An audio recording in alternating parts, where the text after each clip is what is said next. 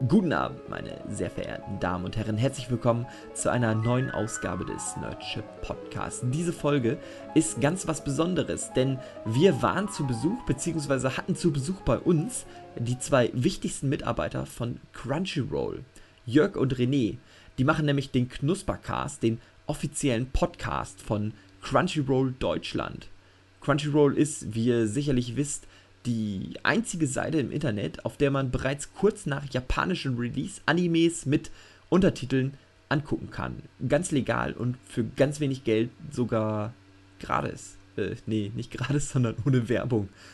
für ganz wenig Geld gratis angucken. Hm. Naja, statt uns über deren Job zu unterhalten, der wahrscheinlich total interessant ist, haben wir lieber zwei Stunden über Mob Psycho 100 gequatscht. Weil das ist noch interessanter. Wir stellen uns alle gleich uns nochmal gegenseitig vor und dann geht's direkt los. Viel Spaß und äh, guckt Crunchyroll, denn es ist sehr gut. ja.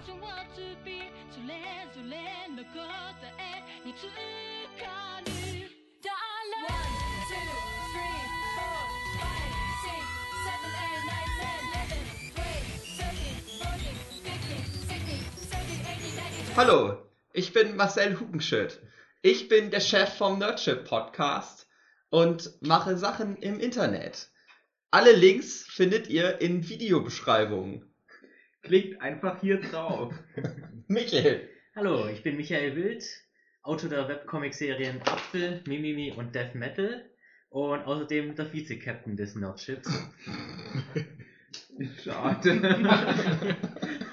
Nur weil du rechts, äh, links von mir sitzt. Nee, rechts sitzt du von mir. Ich sitze rechts Das ist von meine dir. rechte Hand. Ich bin's, der David. Dave.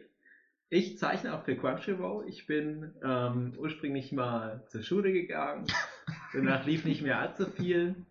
Äh, ich entwickle eine Laktoseintoleranz und vertrag Zwiebeln nicht mehr so gut.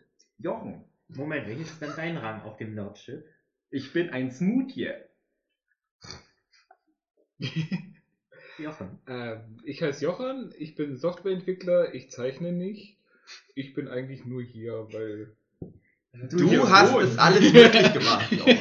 ich mache die Technik. Außerdem magst du Anime. Außerdem mag ich Anime, genau. Du hast Mob Psycho 100 auch geguckt. Ja, Natürlich, wie wir alle. Das berechtigt dich zu jedem Podcast auf dieser Welt. Brustkrebs mit Jochen Stürzer. Ja, ich hab noch Psychologie. So, ihr Gut. Crunchyroll-Leute. Mhm. So, da sind wir schon mittendrin, würde ich sagen. Oh ja, ich fühle Ja. es. Ja, Äh, voll Jörg, dabei. wollen wir beide uns nicht nochmal für die Nerdship-Leute kurz Bitte. vorstellen? Bitte. Haben wir doch Ja. schon. Stimmt, ihr seid von Crunchyroll. Ja, aber vielleicht nochmal. Ja, wir sind von Ich bin, ich, Crunchyroll. bin der typ, der, ich bin der Typ, der die halbnackten, viel zu jungen Mädchen auf Twitter und Facebook bei uns postet und alles auf der Webseite so schreibt, was ihr an Ankündigungen lest. Und Jörg, Zumindest postet er die Sachen und tut manchmal so und hat sie gar nicht selber geschrieben. Ha, ha, ha, ha, ha. Und ich bin größtenteils für, äh, für Untertitel zuständig, äh, unter anderem halt auch, ha, ha, ha, das passt ja recht schön, äh, habe ich bei Mob Psycho, zumindest bei den deutschen Untertiteln, mitgemacht. die wir hier ja alle sehr geschätzt haben. Stimmt's, Jungs? Die habe ich alle gelesen, die ganzen Untertitel. Mhm. Ich kenne die auswendig. Ich spreche ja auch Japanisch und verstehe das auch. Mhm. Deswegen hätte ich auch die Augen zumachen können. Aber ich habe das auch alles gelesen. Mhm. Aber Knick, das knack. hätte sich ja gerade bei Mob Psycho, äh, jetzt mal ganz ehrlich, äh, Mob Psycho möchte man ja sehen. Das, das will man ja nicht nur hören. Es ist eine gut aussehende Serie. Mhm. Mhm. Das erste, was einem auffällt, zum Beispiel der Vorspann, also beziehungsweise nicht der Vorspann, sondern die erste Szene, diese mit den ganzen Geistern und dem ganzen Gedöns, was dann halt nie wieder eine Rolle spielt. Genau. Aber ja, wir hatten da noch ein bisschen Geld übrig und haben den Animatoren ganz viel Freiraum gelassen und die haben dann mal cool mit Monstern und Psychoattacken was gemacht. Hm. Da gibt's so. Wollen, wir, wollen wir vielleicht erstmal den Leuten, die die Serie nicht kennen, sagen, was es ist und worum es geht? Genau. Das genau. wäre, glaube ich, der bessere Einstieg. Das würde ich dann mal Genau. kurz machen. Ja, also Mob Psycho 100 ist nämlich die neue Serie von Studio Bones und basiert auf dem Manga des werten Herrn Warden, dessen echten Namen ich nicht kenne, den die meisten Leute allerdings vom Hit des letzten Jahres One Punch Man kennen dürften. Und er hat eben jetzt eine neue Serie gemacht, die dann von Studio Bones, die Full Metal Alchemist gemacht haben, jetzt umgesetzt wurde und arschgeil ist und auch so aussieht. Ich dachte, er hätte, der Zeichner hat den Mob Psycho 100 sogar vor One Punch Man gezeichnet. War da nicht was? Fand das nicht mehr oder weniger parallel statt, dass der eh mehrere Ja. Webcomics so am Start hat? Ja, der hatte quasi mehrere Webcomics am Start, als den originalen One Punch Man Web- Webcomic, aus dem dann ja aber, weil One nicht zeichnen kann, dann nochmal ein Was richtiger. so nicht stimmt. Aber ja. Ja, aber so richtig detailliert, was jetzt die meisten als schöne Zeichnungen nennen würden. Und deswegen wurde es mal von dem anderen Zeichen als richtiger Manga umgesetzt, den dann Madhouse ja in One Punch Man adaptiert hat. Deswegen der auch so anders aussieht. Allerdings, Mob Psycho 100 wurde jetzt direkt von ihm selbst auch als normaler Manga gezeichnet. Und der wurde dann auch adaptiert, was eben auch der Grund ist, warum Mob auf Standbildern billiger aussieht, allerdings in Bewegung 10.000 Mal besser. Mhm. Aber worum geht's denn überhaupt? Vielleicht sollte man, äh, jetzt wird es natürlich nicht ganz so krass, aber allgemein für diesen Podcast natürlich eine Spoilerwarnung. Wir werden wahrscheinlich noch über den einen oder anderen spannenden Punkt reden und es ist, glaube ich, sehr, sehr schwer, äh, bei Mob so ganz spoilerlos auszukommen. Äh, wir schauen mal, ob wir genügend Selbstdisziplin haben, das am Anfang Mhm. sehr, sehr gering Mhm. spoilerlastig zu halten und später dann die Hammer-Dinger zu holen. Aber generell der Tipp, äh, Mob Psycho geht nicht kaputt, wenn man gespoilert ist, aber im besten Fall, äh, sobald ihr merkt, dass ihr diese Se äh, Serie sehen wollt, äh, macht, pausiert den Pop Podcast. Podcast, schaut euch Mob Psycho 100 auf Crunchyroll an äh, und dann kehrt zurück und äh, lasst euch äh, von der illustren Runde hier nochmal aufklären, warum das so gut war. Denn was gesehen Crunchyroll ist sehr gut. genau. Crunchyroll, ich würde das gucken. Zu dem Zeitpunkt, wo ihr diese Podcast-Folge hier hört, könnt auch schon alle Folgen vom Mob kostenlos bei uns gucken. Also, keine Ausreden sind da. Gut, also äh, Mobs Psycho geht um einen jungen Jungen, der äh, Mob genannt wird, aber eigentlich Shigeo heißt. Und äh, dieser ist ja so ein 0815 Jugendlicher, der paar persönliche Probleme hat und deswegen sehr in sich gekehrt ist. Äh, er hat allerdings unglaubliche Superkräfte. Ähm, diese weiß er nicht so richtig einzusetzen, vor allem äh, wenn er eine Gefühlsexplosion bekommt, dann explodiert er auch mehr oder weniger wirklich und äh, legt ziemlich los. Ähm, er arbeitet in Teilzeit dann bei einem äh, äh, der Agentur für Geister und so Zeugs, äh, wo ein gewisser Reagan, äh, der das Ganze leitet und quasi sein Meister ist, äh, ihn da angestellt hat. Der Witz ist so ein bisschen daran, dass Reagan gar keine Superkräfte hat und nur so tut äh, und deswegen sehr froh ist, dass er mit Mob da jemanden hat, mit dem er auch wirklich äh, äh, exorzieren gehen kann und äh, das tun kann, was er gerne würde. Äh, soweit als grobe Einleitung. Ähm, sehr viel davon wird sehr, sehr anders gelöst, als man sich das jetzt vielleicht vorstellen könnte. Ja, die Serie lebt eben auch primär von ihrer Comedy und eben davon, dass Reagan einfach nur ein geiler Typ ist, der eigentlich der alles kann, außer eben Telekinese. Mhm. Ja, und dann können wir später in, bei der spoilerlastigen äh, Ecke nochmal drüber reden, warum René schon wieder die Serie nicht begriffen hat. Das klingt ja, als könnte der dann doch Telekinese. Jetzt will ich alle Folgen sehen. Yeah! So, äh, hier, äh, dann fangen wir aber mal an. Wie gesagt, das äh, wurde ja schon äh, kurz mal angedeutet, dass auf jeden Fall Mob Psycho eine Show ist, die optisch äh, anders ist, als man das normalerweise von Anime gewöhnt ist und äh, ein paar stilistische Richtungen machen. So ihr, wo ihr bis auf diesen komischen Typen, der meint, programmieren zu können, ähm, äh, ja doch so ein bisschen da mit dem Medium zu tun Jochen habt. ist entsetzt über diese Deformierung seiner Person und verlässt den Raum. Tschüss, Jochen. Nein, äh, er hatte natürlich trotzdem Expertenwissen, äh, weil er seit langer, langer Zeit sich mit dem Jochen, nicht dein Crunchyroll-Account kündigen! Nein! Oh Gott, er. Ah. Ach, ne, der muss ja noch. Da, ne. Ist egal. Wie hat es euch denn so gefallen, gerade mit Hinblick auf die Optik? Jochen! Deine Meinung. War schön. Ja, ist jetzt natürlich nicht irgendwie sowas Hochwertiges wie äh, Ghost in the Shell oder so irgendwas. Aber Also im Würde- kulturellen Sinne betrachtet. ja, würde aber eigentlich auch nicht zu der Stimmung der Serie passen. Es ist ja eine Comedy-Serie in erster Genau. Linie. Und da passt einfach dazu, dass es die Linien ein bisschen krakeliger sind, dass die Bele Bewegungsabläufe eben ein bisschen schwammiger sind. Ich musste aufgrund des Stils übrigens auch sehr oft schmunzeln. Weil, Ja. ja. Genau. Es hat auf jeden Fall was Lock-of-Lockiges. Im Gegensatz zu diesen High-Pitched, Mhm. was auch immer, ähm, Mhm. die man One Punch Man beispielsweise bezeichnen kann. Ja, Sehr es ist- High-Class-Animation. Der Gag bei One Punch Man, beim neu gezeichneten One Punch Man, ist ja auch, dass alles halt geil aussieht, außer One Punch Man. Und bei Mob Psycho 100 ist es halt so, dass halt alle Figuren, also, naja, gerade die Hauptfigur sieht ja auch aus wie One Punch Man, nur mit Haare. Und äh, generell die Familie auch, aber dieser etwas schl schloppigere Stil lädt halt dazu ein, dass es halt sehr, ja, geschmeidig ist halt in der Animation. Ja. Mhm. Man hat auch gemerkt, dass die Animatoren sehr viel Spaß hatten Mhm. beim Animieren. Es gibt so einen schönen äh, Zusammenfassung so einzelner Standbilder halt, wo sie halt einzelne Frames einfach rausgenommen haben, wo du halt sehr siehst, Mhm. ja, das für Fressen teilweise gezogen werden. Es gibt so einen Namen für diese Art Animation. Kennt ihr das? Das ist so ein japanischer Begriff. Ich komme gerade nicht drauf. Nee, den Das ist der, kenn ich auch die. Richtung Shinchan. Nee, nee, nee, nee. Ähm, wenn das so dynamisch Was? animiert ist.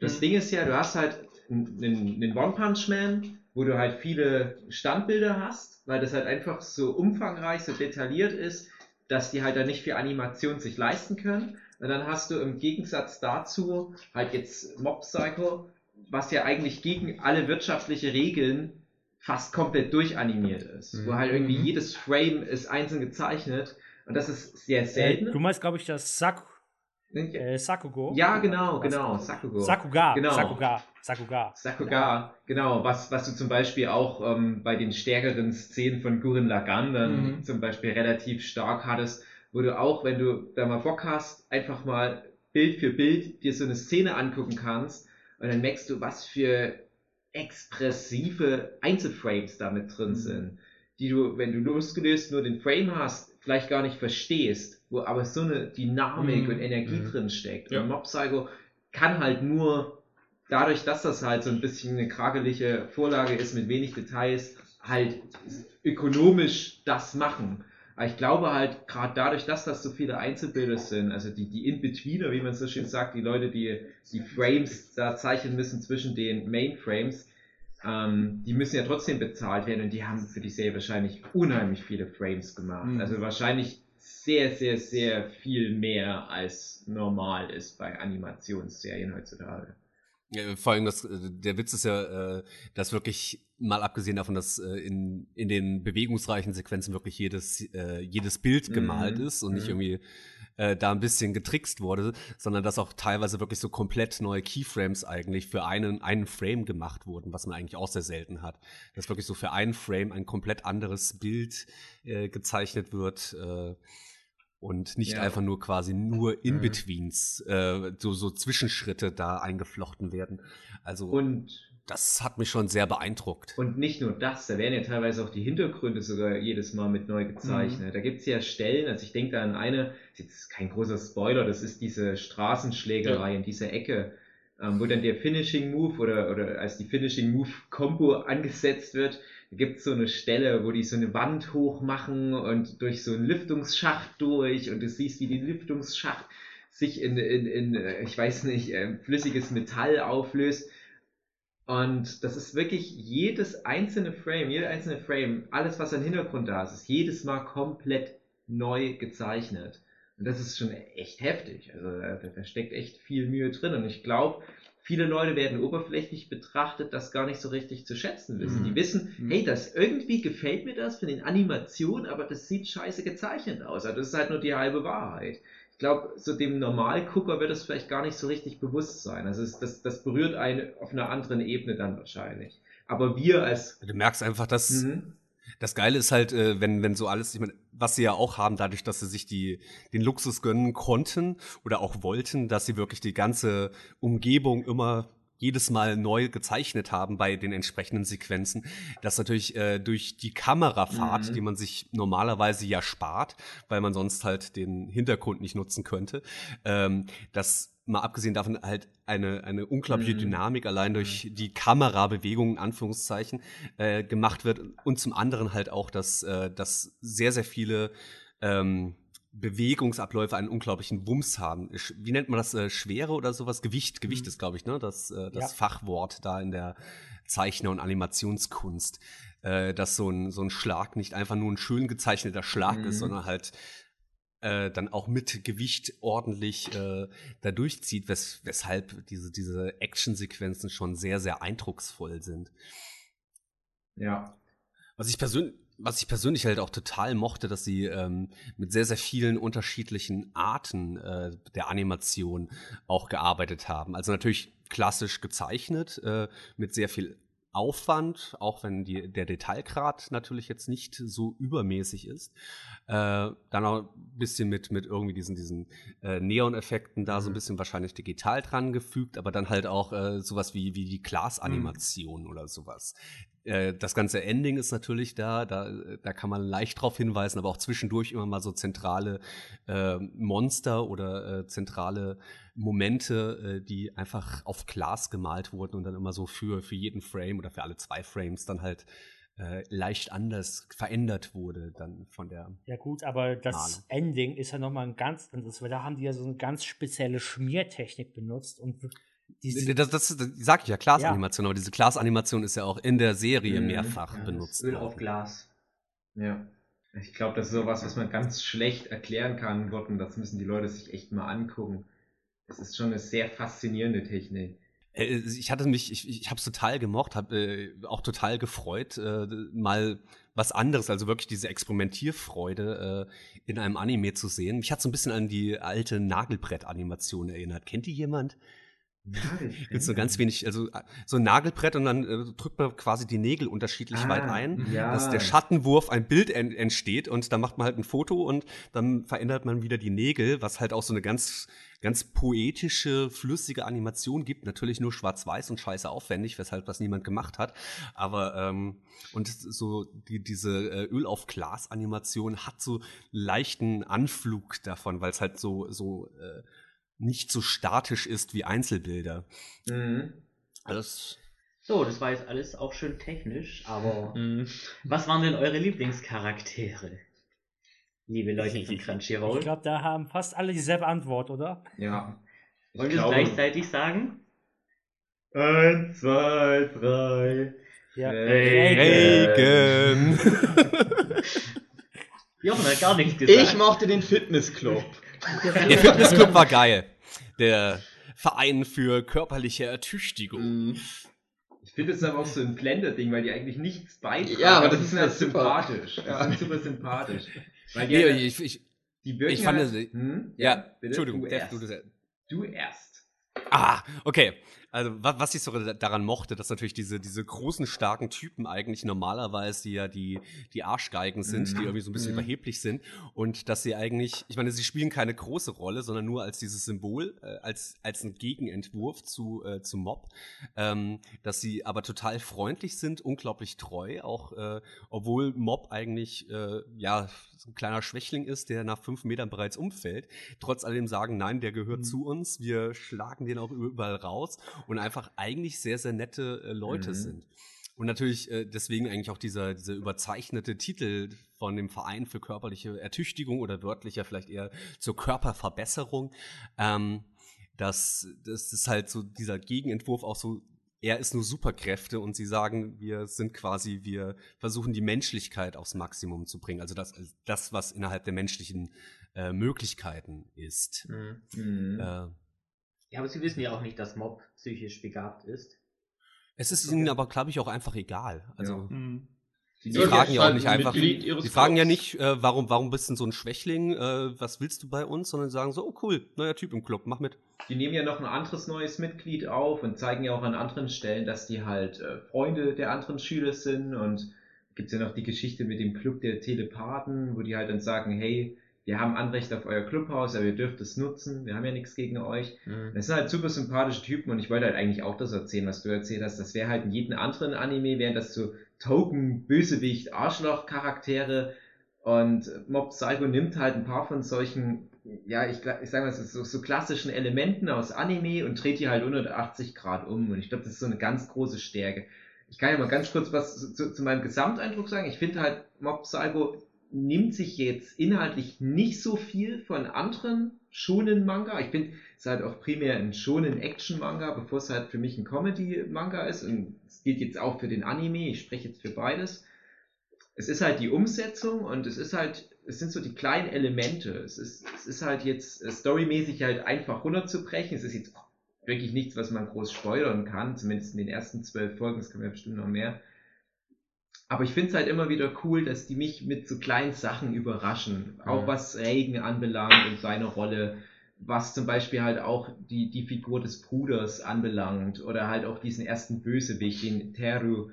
Es gibt viele solche kleine Momente, wo ich dachte, ein schlechter erzählter Anime oder Manga hätte jetzt diese Story über eine halbe Staffel ausgedehnt und du hättest eh gewusst, wie es ausgeht und Mob Psycho sagt, ah nee, komm, wir machen das jetzt gleich und komm gleich zum nächsten Punkt. Scheiß drauf jetzt. Mhm. Teru ist jetzt, äh, ich will nicht spoilern, aber das hätte auch anders funktionieren können, die Folge mit, mit Mobs ersten großen Gegner. Und das nimmt dann für mich eine überraschende Wendung. Mhm. Das ist aber für mich auch wirklich so etwas, was ich ähm, spannend fand bei, bei Mob Psycho. Wenn man jetzt einfach nur die Story erzählen würde, hat man im Grunde wirklich die 0815 Shonen-Geschichte. Ähm, aber irgendwie sehr, sehr viel, also mal abgesehen davon, dass es in der Art, wie es erzählt wird, so schon, eigentlich alles nicht in dieses so habe ich schon mal gesehen, sondern ah ja, das ist nett. Es ist irgendwie so erzählt, dass es sehr viel Spaß macht und ich mich nicht irgendwie denke, ja, ich habe das schon mal gesehen, Leute, kommt zum Punkt, äh, sondern wirklich so, ach ja, Mhm. schön gemacht. Und was ich, was mich äh, bisschen begeistert hat, dass eigentlich alle Momente, also es ist eigentlich ein bisschen Meta-Shonen oder also so ein Parodie-Shonen, ohne jetzt Mhm. zur Parodie zu werden, weil alle Elemente, die, die eigentlich aus allen Anime oder aus massig Anime eigentlich bekannt sind, so einen ganz leicht anderen Trall Ja. eigentlich haben. Mhm. Äh, Wie gesagt, ich würde es noch nicht als Parodie bezeichnen, aber Nee, so, so eine, so eine, eine Ad, Ad Absurdum-Führung der, äh, wo eigentlich dieses Element bei schon äh, Ja. Anime stehen, bei den Fighting-Shonen, Action-Shonen. Zum Beispiel einfach nur, es gibt halt immer diesen Moment in Shonen-Manga, wo halt dann der Held, weil er wütend ist oder sonst irgendwas mit passiert, irgendwas Tragisches ihn trifft, er dann seine Kräfte so richtig mobilisieren kann. Und in Mob Psycho 100 wird's halt einfach wirklich als Prozentualanzeige angezeigt. So, pass auf, der ist jetzt 5% davor, dass was krasses passiert. Und dann passiert halt. Und dann wird's halt so erklärt. Es wird ja auch, das ist halt auch schön, dass es am Anfang, okay, du weißt, na, der hat ja hier seine Prozentanzeige, irgendwann wird was passieren und dann kommt halt die Folge, wo es wo es dann darum geht. Wo man dann auch versteht, ja, wahrscheinlich hat man es vorher auch schon verstanden, aber dann allerspätestens, warum es Mob Psycho 100 heißt. Mhm. Ich meine, was, was auch lustig ist, dass dieser andere Club, den wir haben, diesen äh, äh, Verein für Telepathie oder Telepathenverein, äh, dass, dass es im Grunde ja auch eine Parodie auf das Clubwesen ist, was in jedem scheiß Anime da irgendwie vorkommt. Ja. Weil sie einfach sagen, naja, wir wollen eigentlich nur abgammeln und haben keinen Bock, irgendwas anderes zu machen. Deswegen haben wir hier den Telepathen-Club. Das äh, interessiert uns eigentlich nicht. Wir wollen hier ein bisschen, bisschen äh, hier Videospiel spielen und Karten und ein bisschen äh, Coca-Cola trinken. Weil wann kann man noch mal so richtig abgammeln als äh, jetzt? Ähm, das hat so, einen ganz leicht anderen Kniff und äh, gerade auch was, was Mob angeht, äh, das, was wir in diesen, gerade bei den großen Shonen-Fighting-Serien irgendwie immer haben, das ist so, wie werde ich noch stärker, was eh schon dadurch parodiert wird, dass Mob ja schon quasi äh, am Ende seiner Kräfte, also auf Maximallevel ist. Mhm. Genauso wie ja hier bei One Punch Man natürlich auch behauptet wird, die, wo es ja schon der Witz ist, dass er gar keine Gegner mehr hat, weil er zu übermächtig ist, was ja schon die Parodie eigentlich auf dieses ganze Superhelden-Krams ist und ähnlich halt auch bei Mob. Äh, und dass es ihm eigentlich so eher darum geht, so ich werde nicht glücklich darüber, dass ich Superkräfte habe. Irgendwie meine Talente, die ich habe, A, weiß ich sie nicht zu beherrschen, B, bringen die mich auch gar nicht weiter in dem, was ich möchte. Äh, so, wie kriege ich einmal eigentlich das Restleben gebacken. Und das hat, äh, also es folgt natürlich trotzdem dieser Sean-Story, aber irgendwie ist sie immer so leicht gebrochen, weshalb sie für mich halt irgendwie sehr erfrischend anders auch funktioniert hat in meinem Schädel. Mhm. Ja, es ist halt interessant, einen Hauptcharakter zu haben, der im Prinzip gegen das Genre arbeitet, in dem er gerade drin ist. So als wenn Son Goku versucht hätte, zur Schule zu gehen, aber er muss sich halt immer mit der Red Ribbon Armee prügeln. Zum Beispiel. Das ist halt, ja, das ist das Ding. Ja, das ist auch eine Parallele, die ich zu One Punch Man sehe. Also beide Helden, die haben ja unendliche Superkräfte, aber ihre persönlichen Probleme, die sie haben, die können sie eben nicht mit diesen Superkräften ähm, Mhm. ja, richten. Da müssen sie eben was ja, anders agieren. Und das ist eigentlich auch das äh, sehr, sehr Lustige an, an dem Charakter von Reagan, den wir gerade alle schön gerufen haben, wer unser Lieblingscharakter ist. Äh, Es gibt ja den Erzähler, der immer so ein bisschen kommentierend einschreitet und so ziemlich der einzige Charakter, der immer die Superheldenangriffe benannt Ja, bekommt, stimmt. ist, ist Reagan. Der einzige, der keine Superkräfte hat. Und so jede, jede Sache, die er macht, ist. Ja. Ich mochte sehr dass die Stelle, äh, ja, hier sein Special Move. Er schlägt seinem Gegner ins Gesicht. Den abgelenkten Gegner. ja. Nee, ich finde es witziger mit Massage und so. ähm, das ist so ein Thema, das kann man mal kurz ansprechen. Das finde ich halt ganz cool. Es gibt ja in, in Shonen-Manga immer solche theatralischen Momente, wo was überglorifiziert wird. Und es gab ja damals schon Bobo Bobo Bobo Bobo Bobo Bobo, was halt diese total blumigen Attacken immer so überglorifiziert hat. Hat das jemand von euch gesehen oder gelesen? Ja. Da kommt irgendwie jede Attacke nur genau einmal vor. Und das ist immer so, so, eine, so eine halbe Seite, wo total krasses Zeug passiert. Wo, wo, wo, wo, wo, wo, wo, wo, wo, eine, eine Attacke abfeuert mit seinen Nasenhaaren, wo 100.000 Fäuste durch die Luft fliegen, Kombo-Attacke mit anderen Charakteren. Und dann steht dort immer so, wie die Attacke heißt und so weiter. Und das ist so, so Persiflage auf sowas wie ein Kamehameha oder ein Rasengan und so weiter. Kommt immer nur einmal vor und ist immer witzig. ist immer was, worauf du dich freuen kannst. Und das greifen die hier so ein bisschen auf. Und das ist aber so ein Running Gag, wo du halt eigentlich immer abfeuern kannst, wenn es wieder passiert. Und Mob Psycho hat ein paar solche Running Gags, die dich halt total bei Laune halten. Oder solche, solche Elemente, solche eingeblendeten Sachen, die dann für sich ein eigenes Stilmittel bilden. Und am Anfang denkst du, ja, okay, nur krasse Attacken bekommen sowas, aber dann wird damit gespielt und dann zeigt man, ja, aber auch Massagetechniken bekommen diesen Auftritt. Oder du hast ja auch diese Anzeige mit Mobs, ähm, ja, Wutanzeige oder wie auch immer. Und auch damit wird gespielt. Und ähm, dann hast du zum Beispiel Terro, bei ihm ist es die Scheitelanzeige. Wie viel Haare hat er gerade auf dem Kopf? Und da wird immer wieder mit gespielt. Und auch in der letzten Folge wird ja auch ähm, da die, die Maßeinheit beim Mob umbenannt, ohne das jetzt zu spoilern. Und das ist auch wieder cool. Also die nehmen so kleine, einfache Elemente, machen die aber wichtig im Laufe der zwölf Folgen. Ja. Das mit der Scheiteleinheit ging mir persönlich sehr nahe. Tja, aber ja auch ein paar. Irgendwann renne ich auch mit so einer ganz dummen Aufsetzfrisur rum, wie Terro, so wie Marge Simpson-mäßig, wie in den späteren Mhm. Folgen. Und ja, dann kriegst du auch Superkräfte. Gerne. Aber siehst du, da hast du schon wieder. Ne? Es geht doch genau darum, dass es wichtiger ist, es ohne Superkräfte zu schaffen. Deswegen hat ja auch Reagan die ganze Zeit seine normale halt, seine normalen Aktionen, die er gut macht, als Superkräfte benannt vom äh, Erzähler, während alle Leute mit allem Möglichen rumfuchteln und keiner bekommt quasi den äh, das Attribut zugewiesen, dass es ein benennungswertes, äh, vom Erzähler erwähnenswertes äh, äh, Haltung oder äh, eine Eigenschaft, die wichtig wäre. Ja, das hast, das hast du ja auch in den, ich sag mal, Kämpfen, in denen Reagan involviert ist. Wir hatten ja gerade schon den Ablenkungspunch.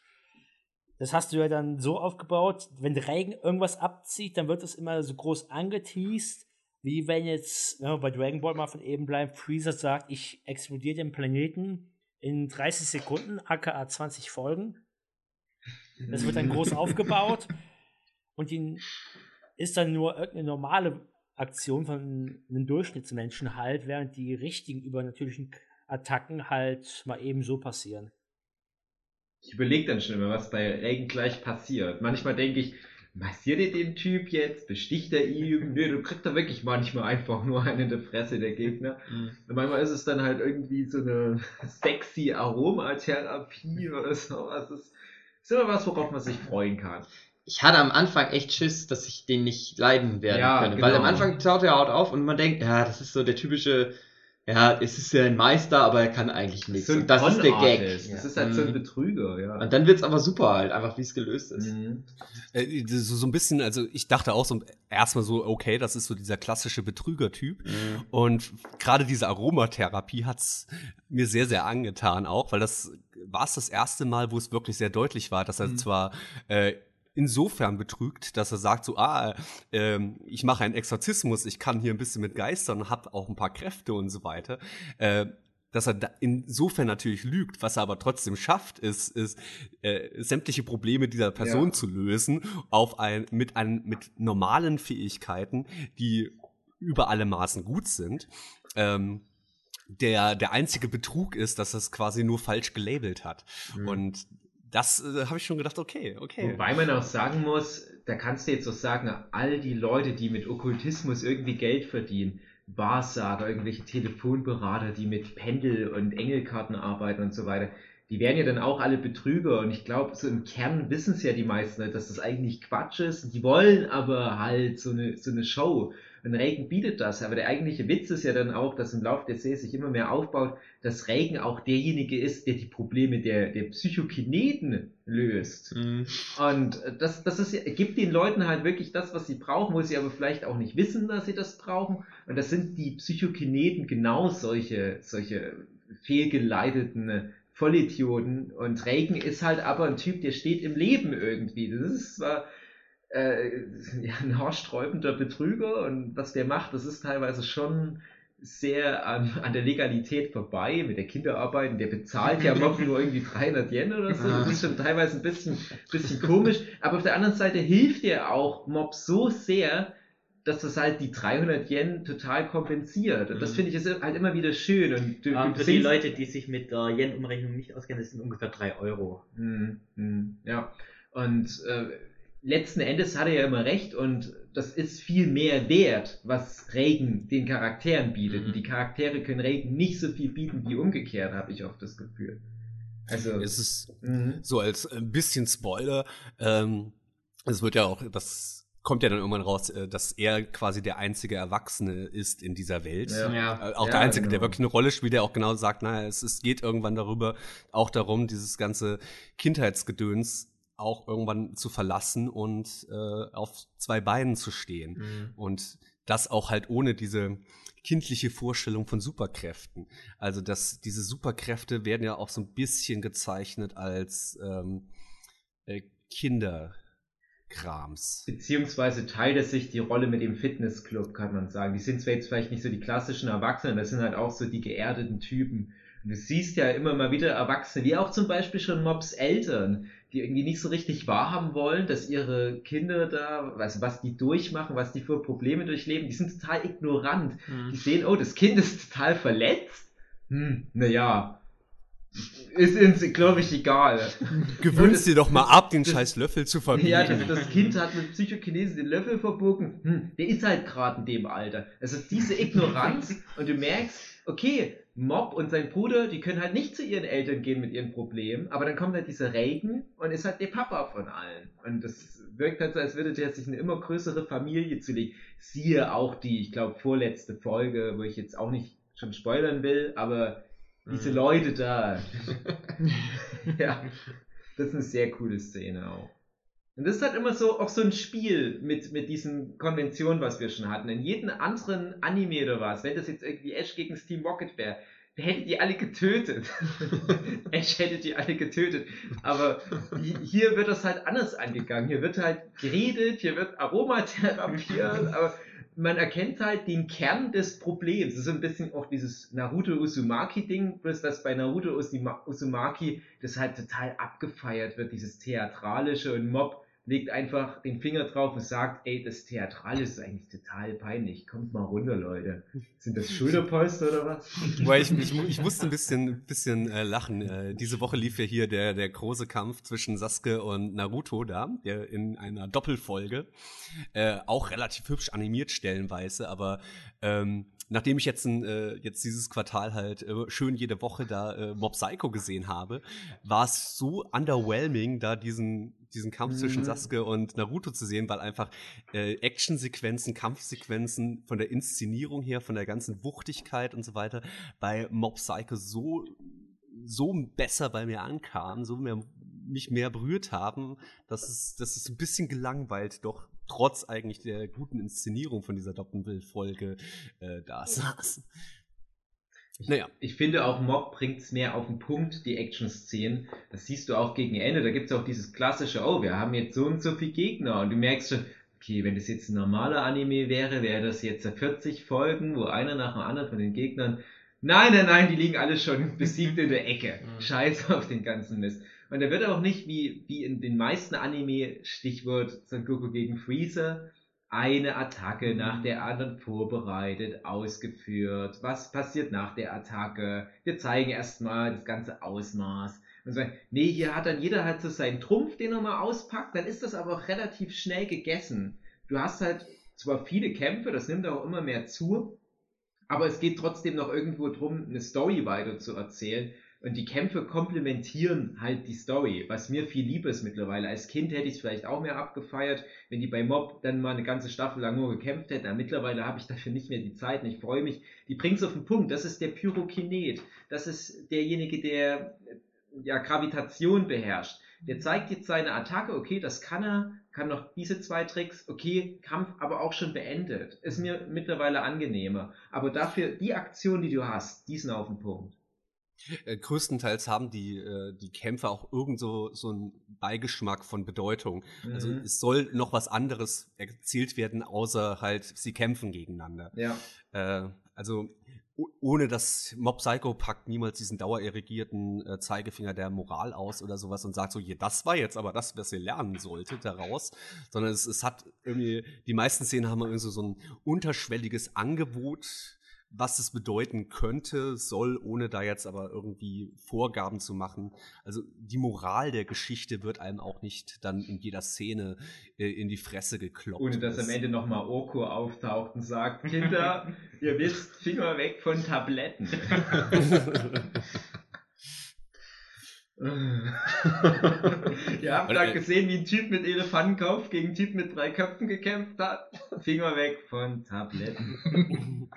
Hey, ich weiß, was du meinst. Das ist auf alle Fälle, ähm, ja, das, das, das ist so was, was ich eigentlich jeder Geschichtenerzähler hinter die Ohren schreiben soll, dass du halt Action-Szenen nicht verschwendest, dass da halt auch immer noch eine dramaturgische Wucht dahinter steckt. Das ist ja das, äh, ich weiß nicht, kennt ihr die Star Wars Reviews von Red Letter Media, wo es ja auch um die Lichtschwertduelle geht, dass da halt viel Ja. mehr in der Originaltrilogie in so einem Licht Lichtschwertduell drinsteckt, als in der Origin-Trilogie, weil es da einfach nur so fancy kämpfi kämpfi ist. In der Originaltrilogie steckt halt hinter jedem Schlag irgendeine emotionale Wucht. Und das hast du dann Ja, halt natürlich auch mehr noch viel, gerade bei dem, dem Beispiel, äh, dass dieser erste Kampf da von, von dem vierten Teil von Episode 4, wo sie wirklich da hier mit Obi-Wan Kenobi, Darth Vader da so, sie, sie drücken irgendwie dreimal ihr Schwert gegeneinander, Mhm. während sie einfach nur stillstehen und es, wir waren alle geflasht und dann hat man dieses von der Original, äh, von der, von der äh, neuen äh, Trilogie da, von der Prequel-Trilogie Von der mittleren mittlerweile.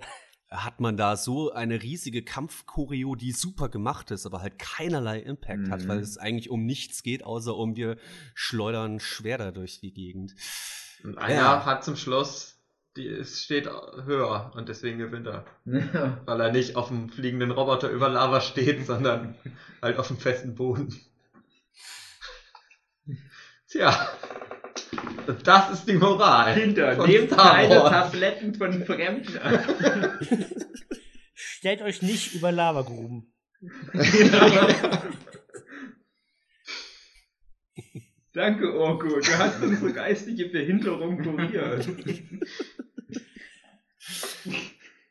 So, da wir jetzt aber alle bessere Menschen geworden sind durch Mob Psycho 100, wie haben euch denn die Bösewichte gefallen? Ich würde gerne noch mal eine Sache voran. vorher Ja? Wenn, Mhm. wenn wir gerade noch, bevor wir zu den Bösewichten gehen, ich habe nämlich gerade was Interessantes nochmal gesehen, was ich noch ganz kurz von der Sprecherseite einbringen würde. Weil tatsächlich der Sprecher von Mob selbst, das war seine erste richtige Rolle. Was ihr da von der Performance gehalten habt. Gut. der ist ja so, dass, also wahrscheinlich als Vorteil für so eine Rolle ist, dass der ja nicht so ein emotionaler Typ einfach Mhm. ist. Ja, er schreit nie dumm rum wie Genau. die meisten anderen Helden. Das heißt, der hat ja meistens wirklich fast neutrale Sätze eigentlich nur die ganze Zeit.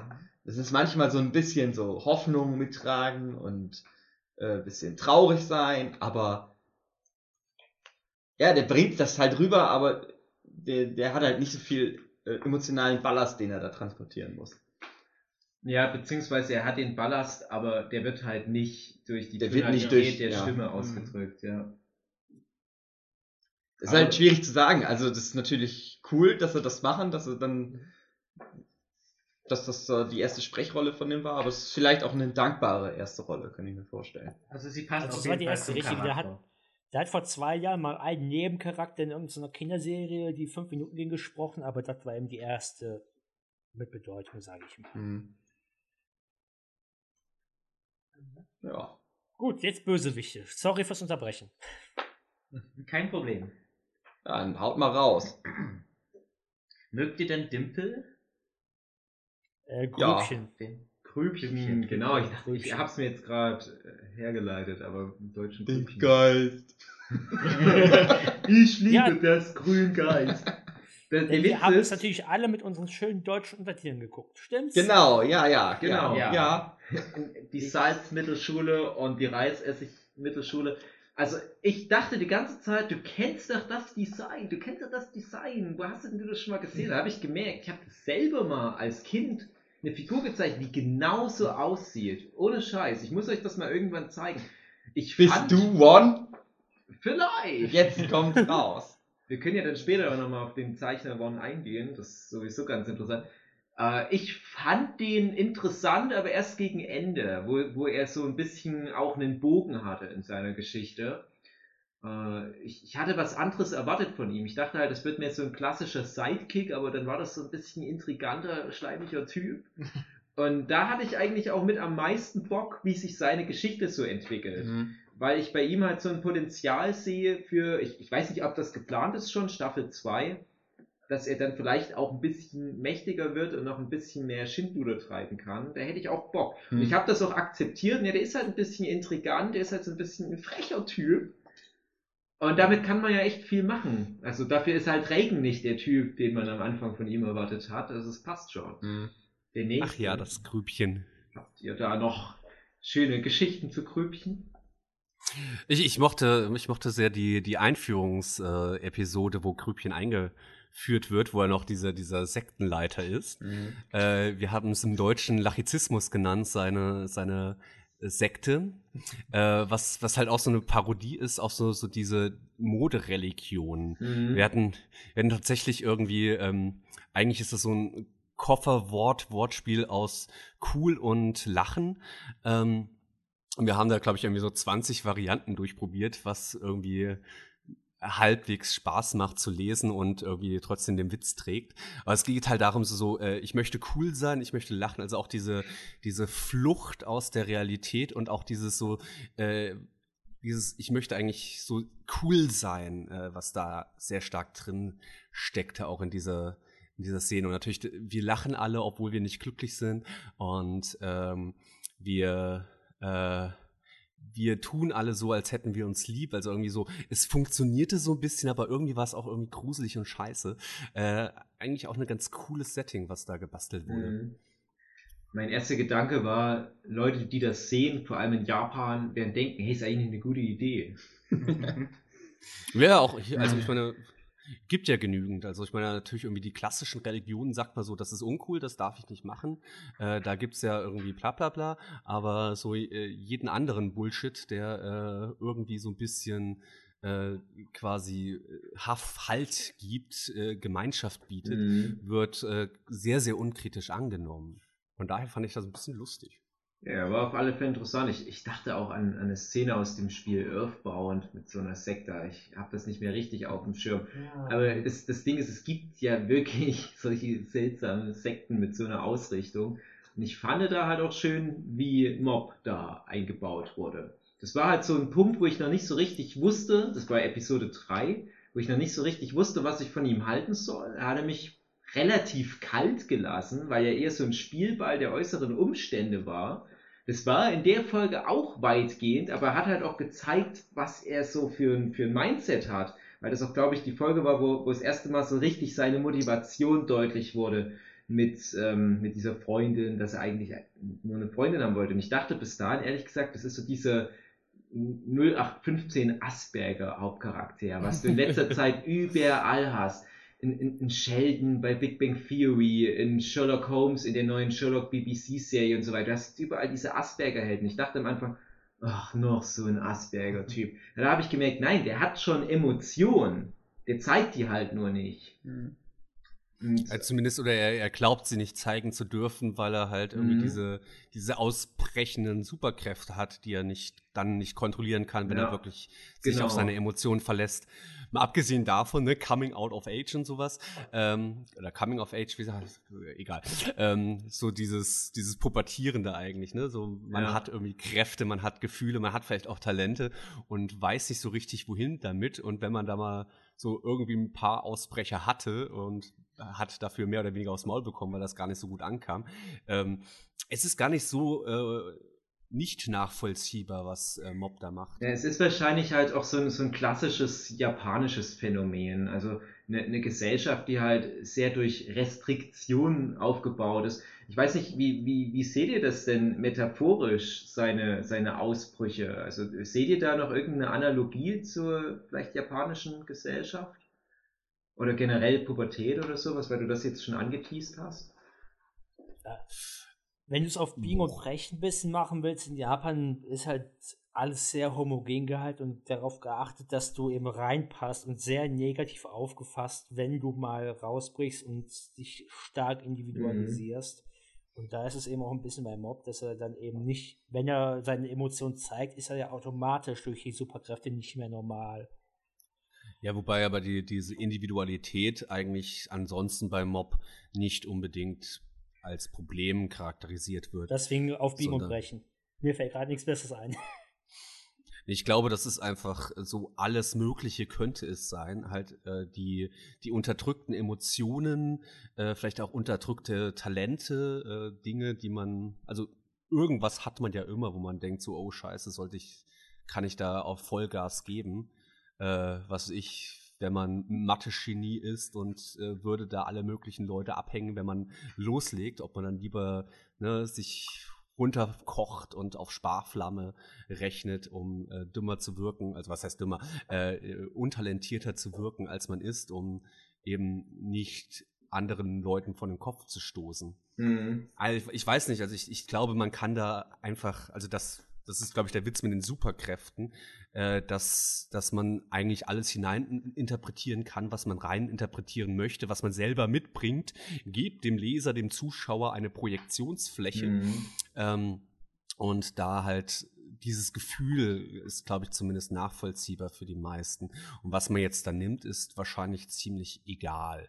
Natürlich, gerade in der Zeit, spielt ja auch so ein bisschen an, die Jugend sollte eigentlich das und das sein. Wir wissen auch alle, äh, die Jugend ist ein ziemliches Scheißzeit im Leben. Mhm. Äh, man hat zwar Energie, macht auch sehr viel Spaß, aber äh, man möchte auch irgendwie diese Zeit nicht nochmal erleben müssen. Ja. Ähm, und äh, und ich glaube, für mehr steht das nicht. Natürlich irgendwie diese Superkräfte ist, ist auch dieser Witz, man möchte sie haben, es wäre so viel möglich, aber äh, diese sind halt auch nicht das, was, was die Lösung bringt. Es ist halt auch irgendwie, irgendwie für mich zumindest bei Mob Psycho immer nur als, als sinnlose Projektionsfläche, äh, als, als Flucht irgendwie inszeniert. Ja, es ist schön, es wird ja irgendwann mal die Aussage getroffen, äh, ja, manche können gut rechnen, manche sind gut im Sport und ihr habt halt äh, ja psychische Superkräfte. Aber das ist halt auch nix, es ist nichts Besonderes sozusagen. Oder ihr sollt es nicht als was Besseres deswegen betrachten, sondern ihr müsst euch trotzdem sehen, wie ihr hier klarkommt in unserer. eine weitere Welt. Charaktereigenschaft. Genau, das ist halt auch nur was, was ihr halt Sagt auch könnt. Regen. Aber trotzdem müsst ihr halt mal das und das machen, um hier zu funktionieren. Und ähm, Sei, sei ein guter Mensch. Äh, Genau. Das ist scheißegal, was Das du für Kräfte dafür hast. Aber äh, ist vor allem auch sehr, sehr schön eigentlich. Es wird ein bisschen als Witz natürlich gespielt, aber ich glaube, es wird auch durchaus ernst gemeint gleichzeitig. Es ist ja nicht nur gesagt, die, die einen können gut Mathe, die anderen können, sind stark, die anderen stinken. also auch äh, selbst, selbst diese negative Eigenschaft oder Mhm. sowas äh, macht eigentlich nicht den Unterschied. Also es geht nicht um die, um, es geht nicht um Macht. Ich glaube, das Ja. ist vielleicht auch das Schöne, was bei diesen ganzen Kämpfen und so weiter, bei der Mhm. Inszenierung, die meisten Shonen-Anime gehen unglaublich um Macht. Äh, Ja. Und äh, gerade äh, Reagan ist kein Machtmensch und er, er zieht ähm, Mob auch dazu, eben nicht Machtmensch zu werden, dem es um Macht geht, sondern es geht um irgendwas anderes. Und äh, es wird, da wird ja auch gleich am Anfang äh, so inszeniert, dass Mob nicht, äh, nicht glücklich wird dadurch, dass er alles kann oder dass er diese Superkräfte hat, sondern dass er nach, nach Dingen strebt, für die er keine Macht benötigt. Mhm. Ja, manchmal ist es halt so, dass man zwar was kann, aber man möchte halt was anderes. Und die Aussage ist ja letztendlich, dann geh, versuch's halt. Auch wenn das jetzt nicht dein natürliches Talent ist, sozusagen. Bei mir war es so, ich, mir wurde schon von früh auf gesagt, Mensch, David, du bist ein guter Zeichner, du wirst mal ein Kunstmaler. Und ich habe dann gesagt, ich will aber kein Kunstmaler werden. Und ich habe dann halt für mich relativ schnell gemerkt, nee, ich möchte lieber Profifußballer werden. Und ich habe halt alles gegeben, um das Ziel zu erreichen. Und ich habe mich deswegen halt auch komplett in Mob reinfühlen können, weil ich auch so ein bisschen dicker Junge war, also erste, zweite Klasse vor allem habe ein bisschen zu viel gegessen, habe aber gemerkt, hey, Fußball, da hätte ich jetzt Lust.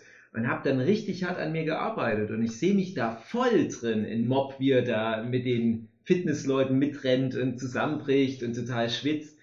Und ich hoffe halt aber auch, dass die Serie das konsequent weiterspinnt und halt Mob dann wirklich auch diese neue Persona als Sportler irgendwann mal gibt, weil sich das dann halt auch verdient. Mhm. Ich fände es halt sch- schlecht, wenn die Serie dann irgendwann mal sagt, ja, der gibt sich noch so viel Mühe, aber der ist halt unsportlich. Ich denke aber nicht, dass One so dumm ist. Und ich sehe mich da halt auch voll drin. Klar bin ich dann am Ende wieder beim Zeichnen rausgekommen, keine Ahnung, was das bedeutet. Aber die, die, die Essenz der Geschichte ist, dass ich halt trotzdem auch sportlich bin und das ist halt ein Ziel, was ich mir gesetzt habe. Ich habe halt gesagt, ja, es gibt halt den Weg des geringsten Widerstands. Das interessiert mich aber nicht so sehr wie der Weg, der doch recht schwer jetzt erstmal erscheint, weil ich halt ein Fetti bin und ich will aber genau dahin. Ich will hier zu diesen sportlichen Kids gehören. Und das fand ich war auch schön präsentiert. Es war übrigens ein schöner Twist bei dieser Ja. Telepathen-Club-Folge am Ende. Also ein kleiner Spoiler, als dann Das Mob ist- sagt, ja, ich trete euch bei, der Telepathen-Club, ey, cool! Und dann siehst du aber, nee, der wendet sich dem Fitnessclub zu und ja. Es ist halt auch so ein schönes Ding, so du denkst, du hast eine Folge, die halt zwei Möglichkeiten hat. Entweder er tritt bei dem Telepathenclub oder er tritt nicht bei und die Lösung ist ja, er tritt halt dem Sportclub bei. Ja. Es gibt immer eine dritte Möglichkeit. Ja, das Leben, ist halt sterben auch, das, und das ist auch wieder Möglichkeit. so was, wo das halt damit spielt, mit diesen ganzen konventionellen Manga-Tropes Mhm. und Anime-Tropes, weil du denkst, na klar, das ist halt dieser 0815 äh, mit, mit irgendwelchen interessanten Charakteren vollgepackte Club, wo Mhm. natürlich der Hauptcharakter reinkommt, äh, Harui, Susumiya Ja. und so weiter. Weil Natürlich. wäre da ja auch der Hit, weil die ja einen Telepathen wollen und er hat ja immerhin Superkräfte. das ist das genau. Nächste, was und, rankommt. Und, und du denkst in dem Moment, ja, das wird jetzt die restliche Staffel ganz wesentlich mit Ja. prägen. Aber nein. Und der Sportclub nicht wird halt auch überhaupt noch nicht vorgestellt. So, das sind halt einfach nur die Typen. Du weißt halt überhaupt noch nichts über den. Ja, Über die. Ja genau. Ja, und, na, beziehungsweise du siehst sie kurz und denkst, ah, Ja, ja, die sind stimmt. scheiße. Genau. Die anderen wurden schon vorgestellt. Natürlich werden die ab jetzt eine Hauptrolle spielen. Nein, das wird einfach umgedreht, weil du halt schon 100 Anime und Manga hattest, wo genau das passiert, dass natürlich dann der Charakter dem Club beitritt. Siehe äh, Beyblade und so weiter. Oh, wir brauchen diesen mysteriösen Beyblade Superkrieger, aber der ist so mysteriös und cool, der wird niemals beitreten. Zwei, drei Folgen später natürlich tritt er dann bei. Ne, hier, nein, er tritt nicht bei. Cool, endlich mal was anderes. Hat mich sehr gefreut. Und das ähm, spiegelt auch viel mehr so diese Individualität wieder. Und ich habe ja vorhin gefragt, was interpretiert ihr in diesen, diesen ganzen äh, 100% Kram rein und diesen Gefühlsausbau und so weiter. Und ich habe halt eine Weile drüber nachgedacht. Ich bin da nicht so richtig auf eine Lösung gekommen, aber ich glaube, so eine Quintessenz ist halt wirklich, hey, ihr Japaner, zelebriert mal ein bisschen mehr eure Individualität. Das ist das Einzige, was ich mir rausholen kann, weil Mob ja wirklich wie der Standard-Japaner durchs Leben wandelt. Mhm. Und die Momente, wo er ausbricht, das ist halt, das sind die Momente, wo er scheiden kann. Und er sagt ja im Prinzip, ja, ich will aber auch ohne 100% Wutmodus zu erreichen, will ich ja trotzdem scheinen. Im mhm. Gegensatz zu dem, was die japanische Gesellschaft für schick empfindet. Und dann hast du halt ganz viele Charaktere, die sagen, ja, und, und mach das bitte auch. Das ist, das ist der Weg, den wir alle gehen sollen. Wobei, äh, ich bin mir nicht ganz sicher, ob das eigentlich ganz cool ist von der Serie oder nicht so cool ist von der Serie. Es wäre tendenziell einer meiner größten Kritikpunkte. Ähm, sehr, sehr viele Leute haben eine Wandlung erlebt. Nur Mob, wenn man so, so einfach mal äußerlich schaut, hat eigentlich von der ersten Folge bis zur äh, letzten Folge keine, keinen Fortschritt gemacht.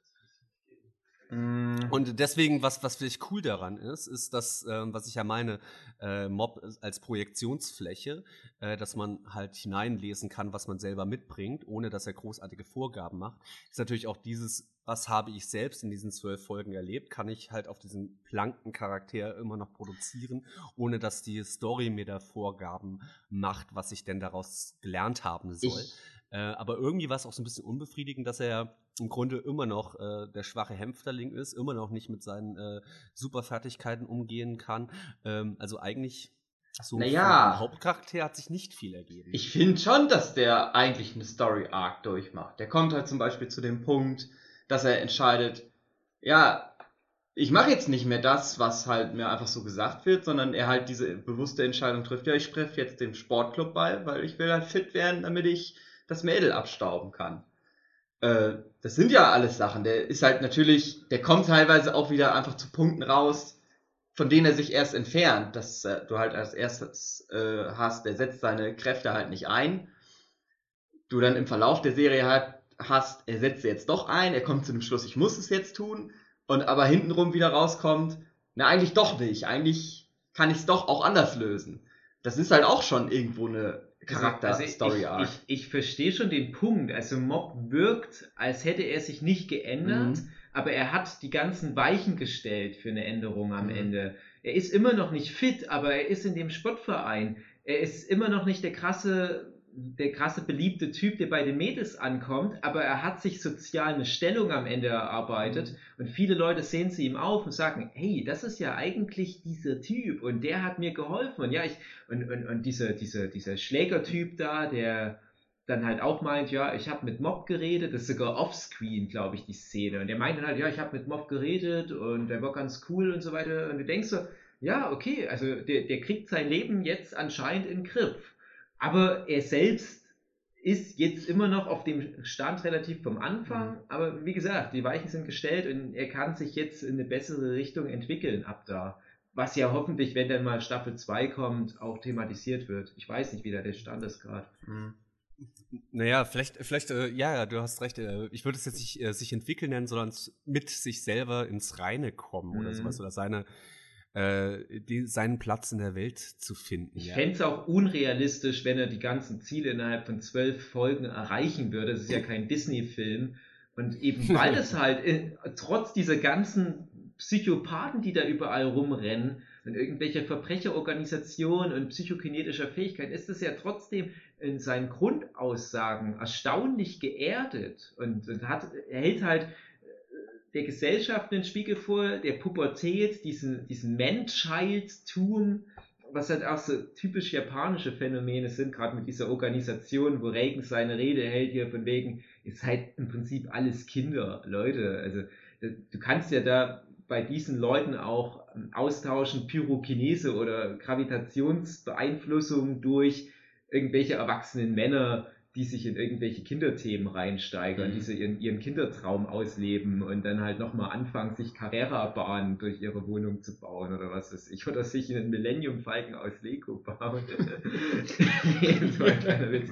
Ähm, egal, Inside ähm, und ich, ja, vor allem, da, Mhm. dass diese Konzentration auf diese, also weil sie diese Gabe haben und sich so derart auf diese Gabe verlassen haben, dass sie niemals halt äh, geistig zum äh, vollwertigen Menschen geworden sind. Mhm. Also niemals erwachsen geworden sind, weil sie von Weltherrschaft träumen und weil sie sich die geilsten finden, weil sie irgendwelche Sachen können, aber halt nicht irgendwelche Basics äh, mitbekommen haben irgendwann, dass sie ja.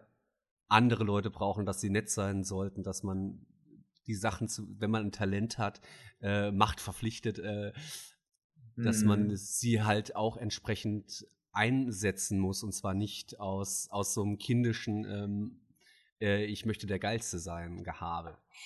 Genau. Mhm. Und ich fände es halt, also in dem Fall finde ich es auch gut, wie das gelöst wurde, dass denen halt der Spiegel vorgehalten wird, aber dass das noch nicht gelöst ist, dass die Charaktere dann nicht fertig gebacken sind nach den Folgen, aber alle Charaktere, die vorkommen in der Serie, hast du das Gefühl, die bekommen den besseren Weg aufgezeigt. Und so nach dem Motto, ja, jetzt macht was draus. Du weißt nicht, ob sie es hinbekommen. Da zählen halt diese Mitglieder der Organisation dazu, da gehört der Schlägertyp dazu, der ja dann den ähnlichen Weg geht wie Mob.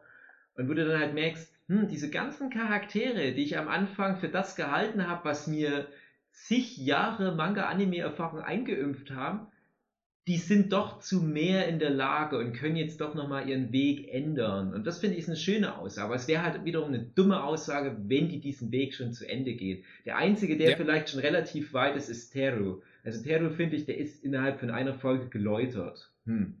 Aber Ja, wer weiß, was äh, da noch kommt. Ich glaube, vielleicht, vielleicht äh, kommt auch der Eindruck äh, so ein bisschen daher, dass, äh, dass es bei Tero so offensichtlich ist, wie viel der mitnimmt, wie, was er für eine Änderung erfährt. Mhm.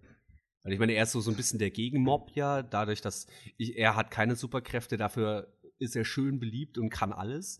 Äh, und das so ein bisschen, dass er Angst vor seinem Bruder hat, zum einen wegen der Superkräfte, aber halt auch ihn völlig beneidet äh, und sich selber genauso für wertlos hält, wie sich Mob für wertlos hält. Ähm, aber dass sich das sehr, sehr schnell regelt, mal abgesehen davon, dass er Superkräfte erhält, äh, macht, findet er auch seinen Frieden mit, äh, mit Mob. Ähm, und ja, der, vielleicht, vielleicht kommt daher dann so ein bisschen so, ja, Theo hat so und so viel mitgemacht und sich. Ach Quatsch, Mist! Ja, aber Mist, das Mist. doch, Ich war bei seinem Bruder. Theo ist ein voll anderer. Ah! Ich war bei Mobs Bruder, wie heißt der denn nochmal? Äh, Ja, wie, Rizu? heißt so? Ri Oder- Rizu? Rizu, Ja, aber genau. komischerweise, ich, Ah. ich wollte dich schon unterbrechen, aber ich merkte dann, ja, was du erzählst, das passt trotzdem irgendwie.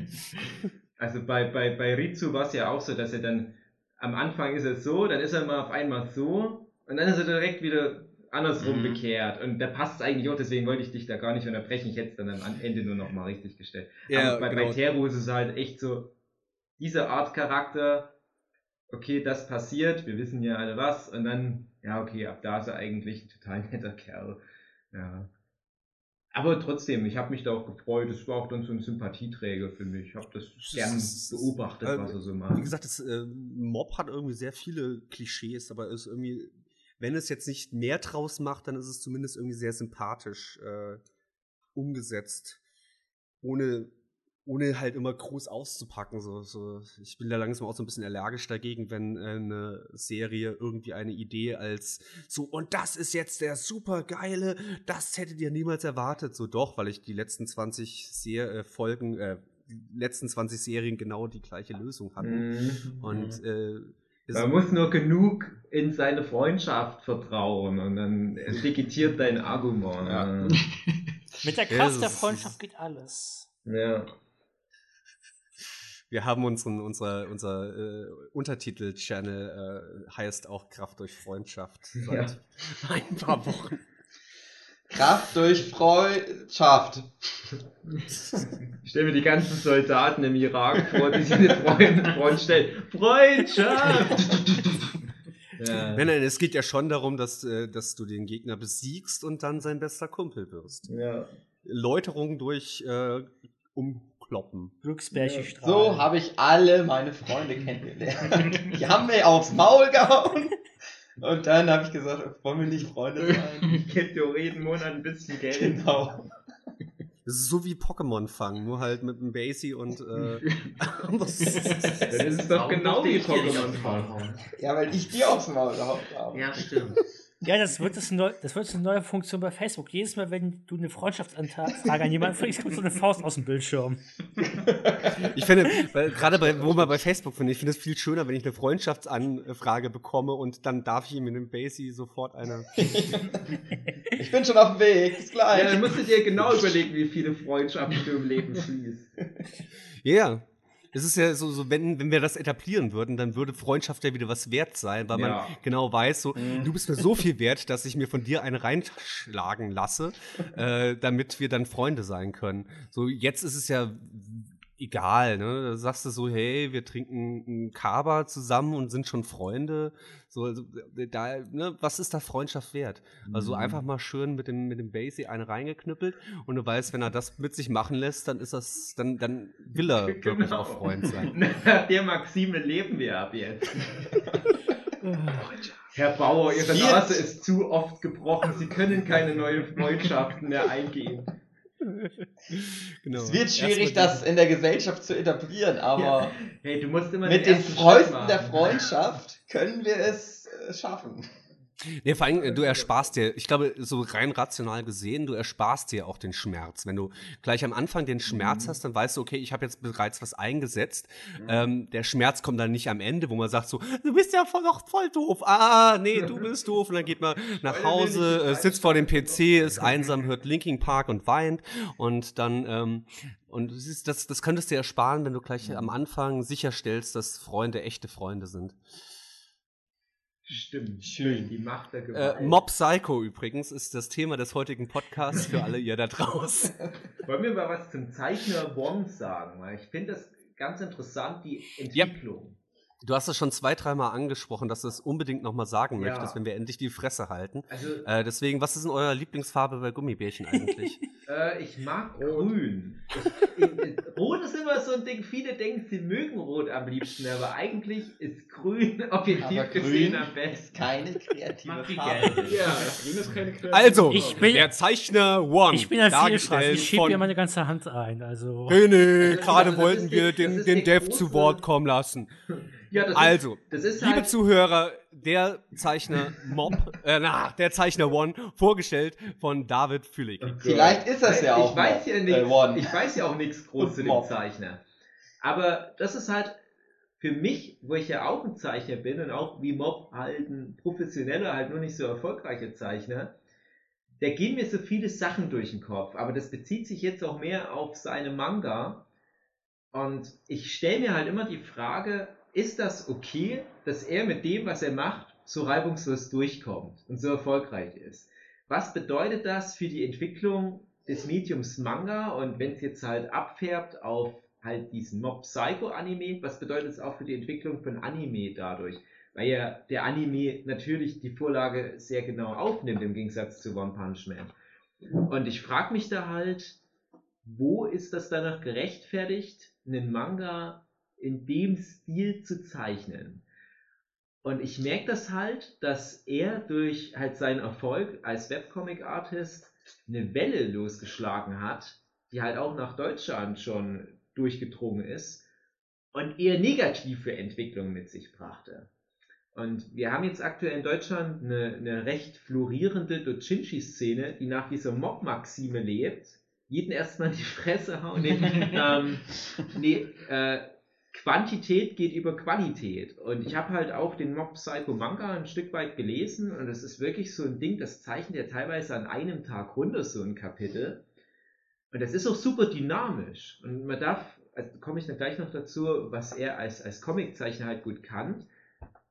Aber viele Leute nehmen das halt jetzt einfach so hin. Ja, man darf Manga jetzt halt einfach runterkraxeln und die dürfen scheiße aussehen und ich kann vielleicht rein theoretisch gut zeichnen, aber ich mach's nicht mehr, weil der darf das ja auch und der kriegt sogar ein Anime. Und jetzt wird die deutsche Dojinshi-Szene überschwemmt von Krake-Comics. Und das ist für mich halt echt traurig gerade anzusehen, weil ich mir, ich, ich habe jetzt nicht bewusst Hugi und Michel angeguckt, das, aber mir tut das halt auch ein bisschen der Seele leiden. Ich finde, One darf das, weil One das halt jetzt so etabliert hat. Er hat da mit, mit seinen Lesern, oh Gott, die züngeln gerade rum. Er hat halt mit seinen Lesern diesen Deal, diesen stillschweigenden Deal, hier, äh, ihr kriegt von mir ganz viel Output, Aber das ist halt der Preis dafür. Ich gebe mir halt keine Mühe. Aber da komme ich nämlich auch zu dem nächsten Punkt. Ich bin der Meinung, das ist ein hervorragender Comiczeichner, weil er es schafft, mit diesem Krake-Stil, einfach nur durch guten Seitenaufbau, durch schlüssiges, dynamisches Storytelling, trotzdem perfekt einen Comic zu präsentieren. Klar stößt du dich immer mal daran, wie komisch das gerade gezeichnet ist, aber du nimmst das halt sehr schnell hin und sagst, ja, aber die Story geht runter wie Butter.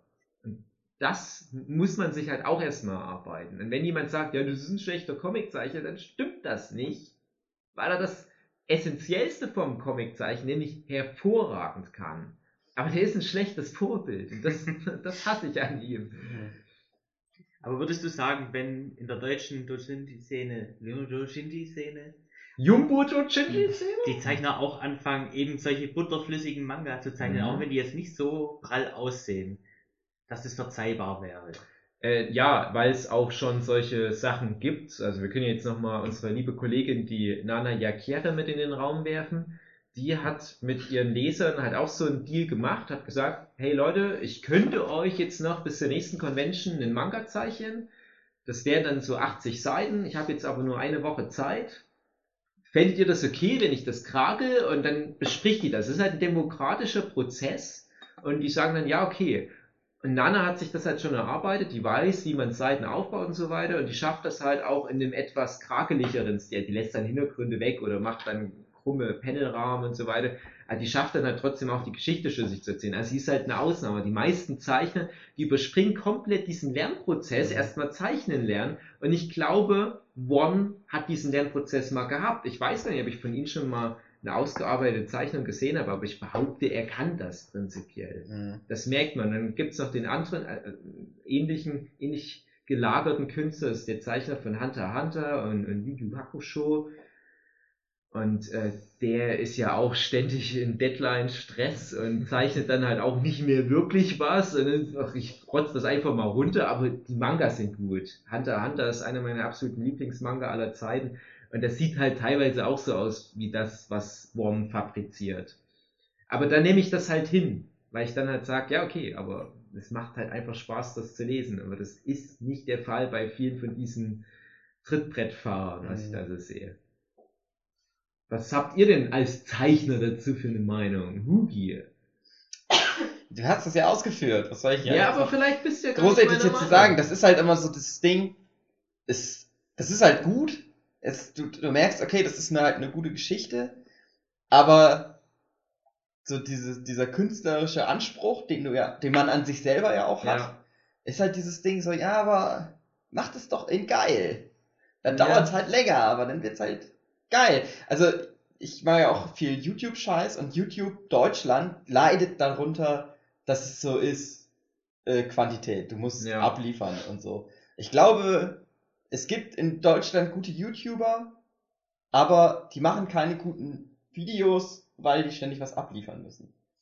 Und naja, jetzt sieht so aus, als würde die Zeichner-Szene da auch gerne abdriften wollen in Ja. diese Richtung. Es geht halt alles in, in, in Quantität gerade und dabei entstehen aber, schätze ich mal, keine Werke mehr für die Ewigkeit. Mhm. Und ich glaube halt schon, dass vielleicht auch die, also gut, du hast jetzt bei One den Fall, dadurch, dass er für One Punch Man einen Zeichner hat, der das komplett nochmal neu gezeichnet hat, ist das halt auch rein zeichnerisch einfach mal State of the Art. Das ist halt total geil. Aber dadurch, dass jetzt Mob Psycho 100 einfach so übernommen wird, wie es ist für die Mhm. Taschenbücher, und es sind auch, glaube ich, schon wieder neun oder zehn Taschenbücher in Japan in der kurzen Zeit rausgekommen, dadurch sagt er jetzt, ja, das ist der neue State of the Art. Jetzt darf man sowas machen seit neuesten. Und das wird ein richtig erfolgreiches Ding. Und das schlägt echt Wellen. Und das ist wie, wenn der erste YouTuber sagt, hm, ich hau jetzt einfach jeden Tag irgendwie so ein Schminktipp-Video raus. Früher habe ich vielleicht mal umfangreiche Videos mit vielen Schnitten und Tonspuren und so weiter gemacht, jetzt nur noch Schminktipp-Videos. Und dann kommen alle und sagen, Schminktipp-Videos, das entwickelt ja ein Medium weiter. Mhm. Und jetzt können wir vielleicht ganz altmodisch sagen und so ein bisschen äh, ähm, ja, konservativ, oh, wir wollen das bitte nicht, wir wollen, dass die zeichnerische Qualität erhalten bleibt, oder wir nehmen das halt einfach an als die neue Entwicklung des Mediums Manga.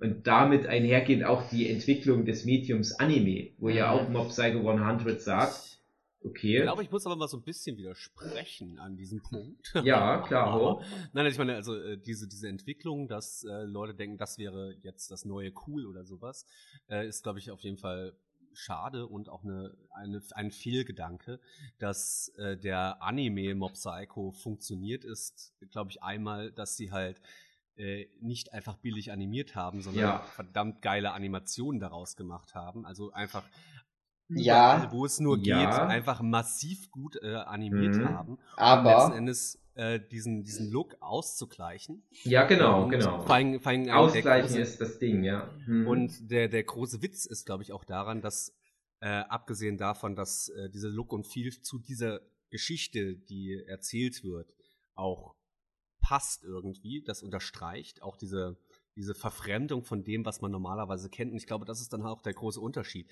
Diese äh, massiv viele Anime, die dann ähm, äh, natürlich die Augen tausendfach da irgendwie mit ganz, ganz vielen Punkten grandios gemalte Augen haben, dann noch animiert und so weiter und äh, da noch eine Schleife dran und da noch ein Schnörkelchen. Tolle Charakterdesigns und äh, dann Mhm. fehlt es irgendwie das Geld für die Animation oder äh, das Storyboard ist eigentlich auch nur ziemlich mäßig oder es geht nur darum, irgendwie noch äh, darzustellen, warum dieser Charakter liebenswert ist und warum man dann äh, eine Figur davon kaufen sollte.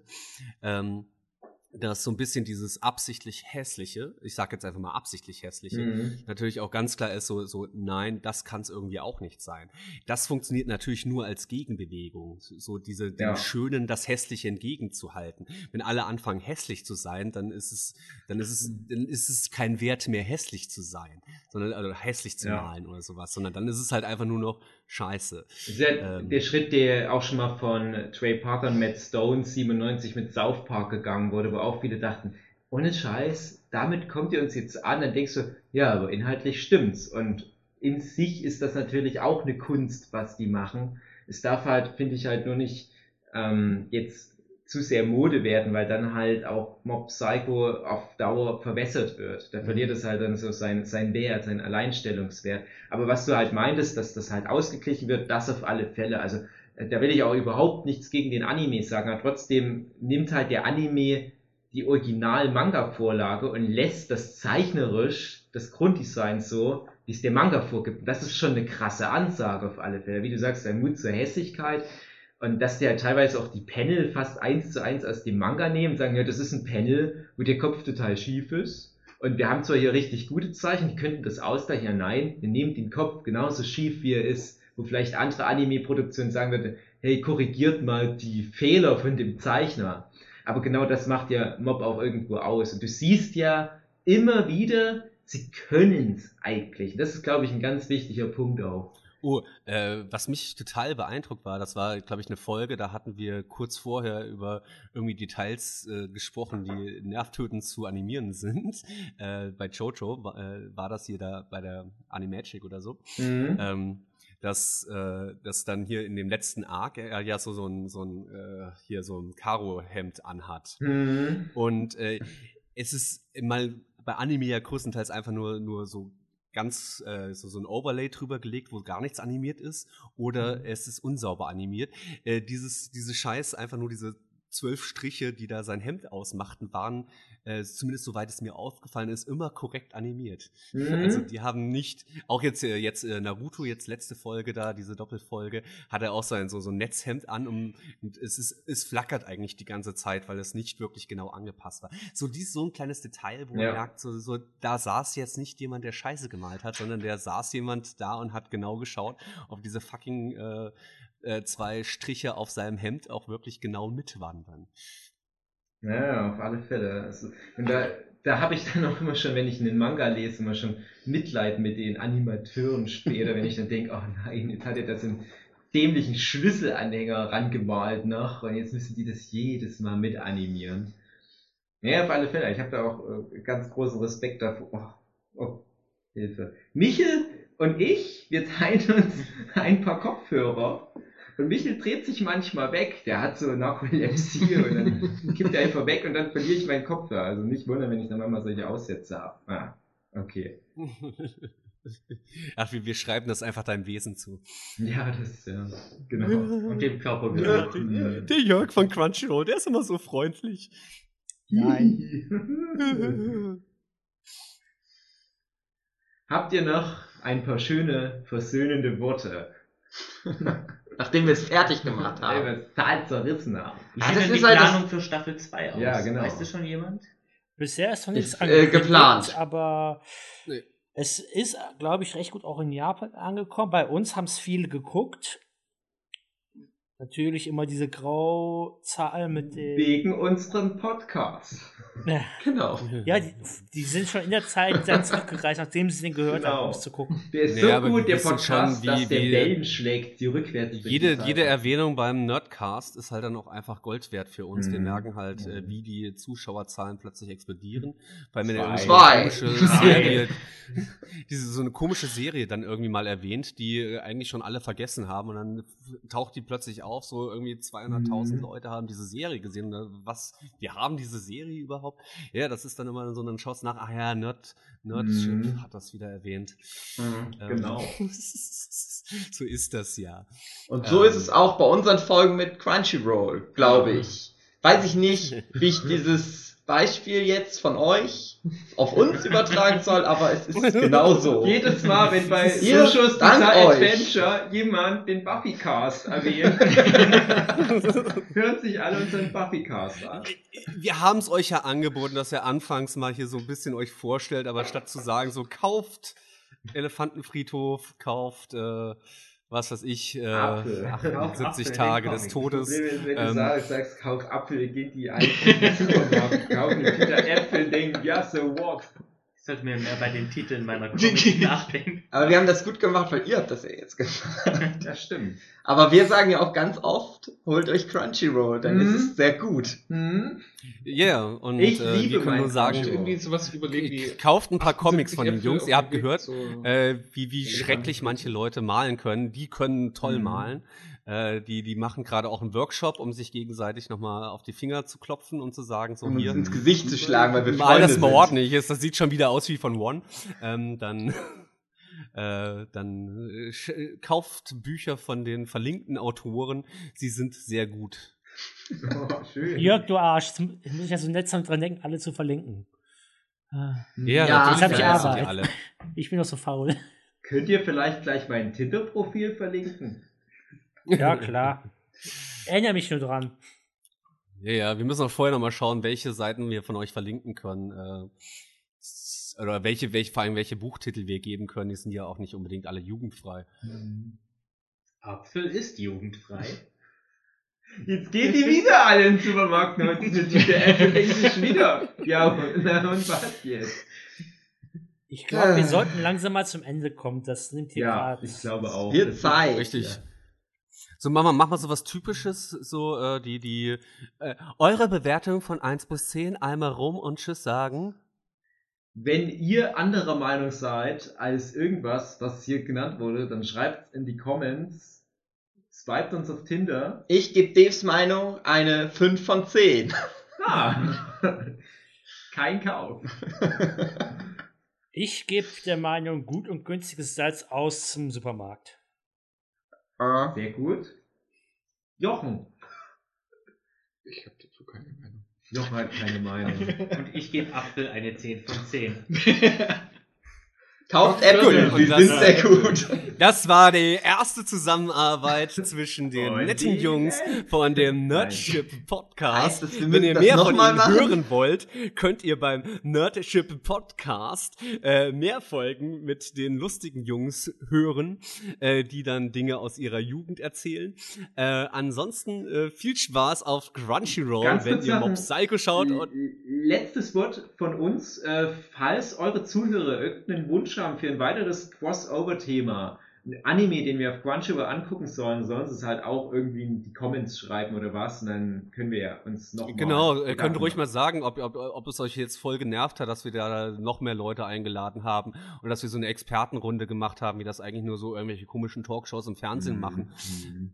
Also, nein, es ist unfair. Ich meine, ihr seid ja, ihr seid ja wirklich Maler und ihr macht ja wirklich was. Zeichner, wie nennt, wie nennt man das Mangaka?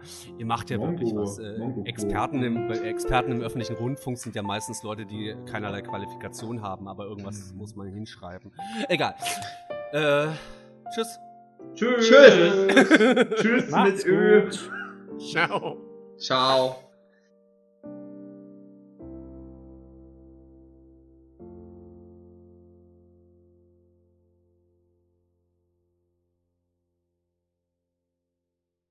Wartet mal. Unterbrecht die Ah. Aufnahme noch nicht. Also das ist jetzt für euch Ah. gedacht, nicht für die Ja. Zuhörer. Ich möchte jetzt so. doch noch einmal klatschen, weil wir das am Anfang vergessen haben, damit man es dann doch noch synchronisieren kann halbwegs. Eins, zwei und klatsch. Ich glaube, ich Ja, war zu ja. spät.